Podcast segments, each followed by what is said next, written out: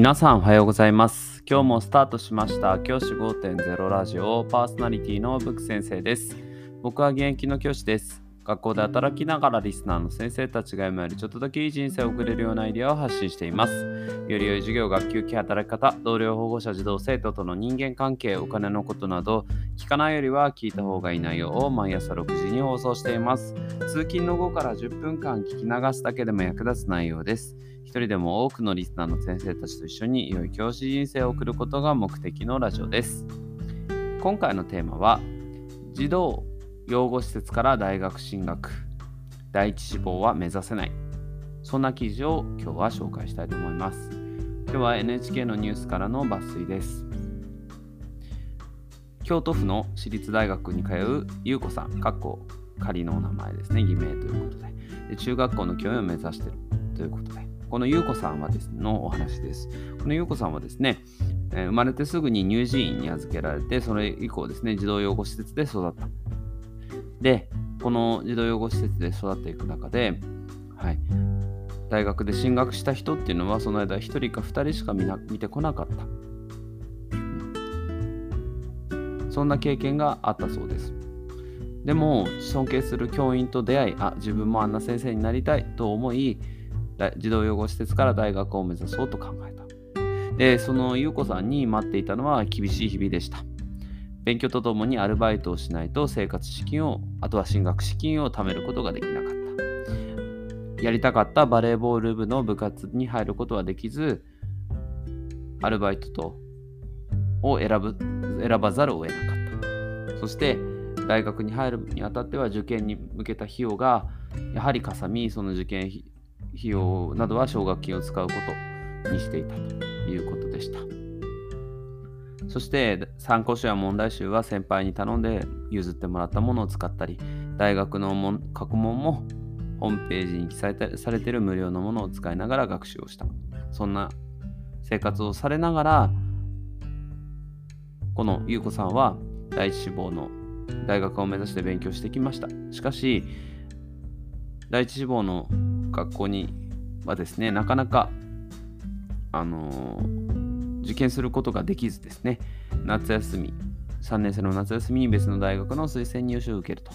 まあ、合格率がね、高くなるということで、そちらを受けたそうです。で、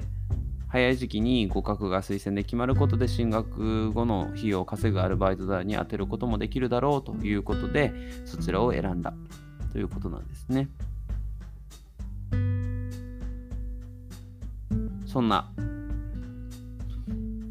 彼女をですね支えたものがありますそれが大阪の一般社団法人夢サポというところが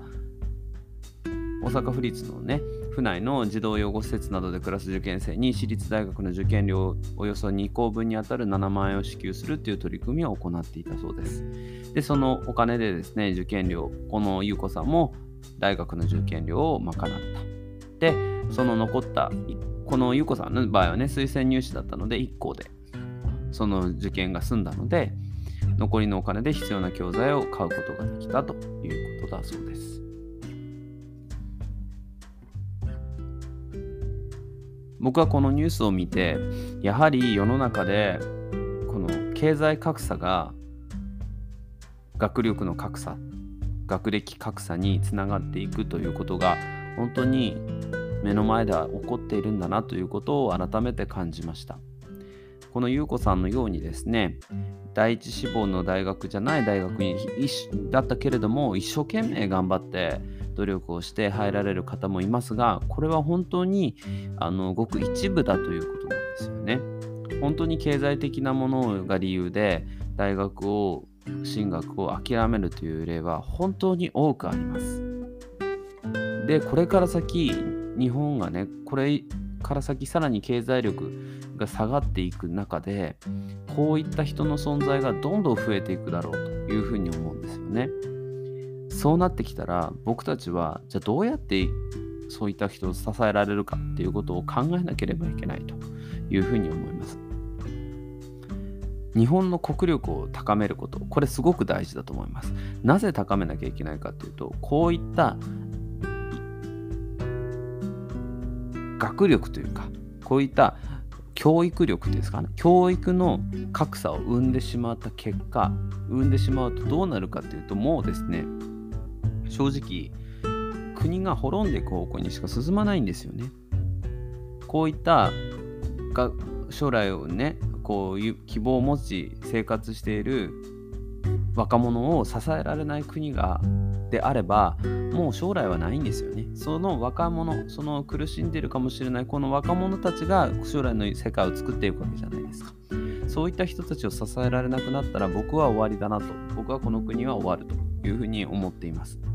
だからこそ教育にお金をかけることすごく大事なことだと思います。教育にお金をかけないと国っていうのはどうなるかっていうと本当にですね衰退の一途をたどります。北欧の国々っていうのは教育に多くのお金を費やしています。それはなぜかっていうと教育にお金をかけることが将来の国を作ることの一番重要なポイントだからです。経済っていうのは教育と大きく密接に関わっていると僕は考えています。こういった優子さんのような方を経済の力が高まっていかないとどんどん増えていくわけですよ。そういった人を増やさないっていうことを僕たちは本気で考えなければいけないというふうに思います。そしてこの優子さんの場合はね奨学金を借りるという選択をしたそうですけども奨学金の制度かなり苦しいですよ。奨学金って正直ですねあの給付型じゃないもの対応型のものが多いですからそういった対応型のものを受けると将来働きに出た時に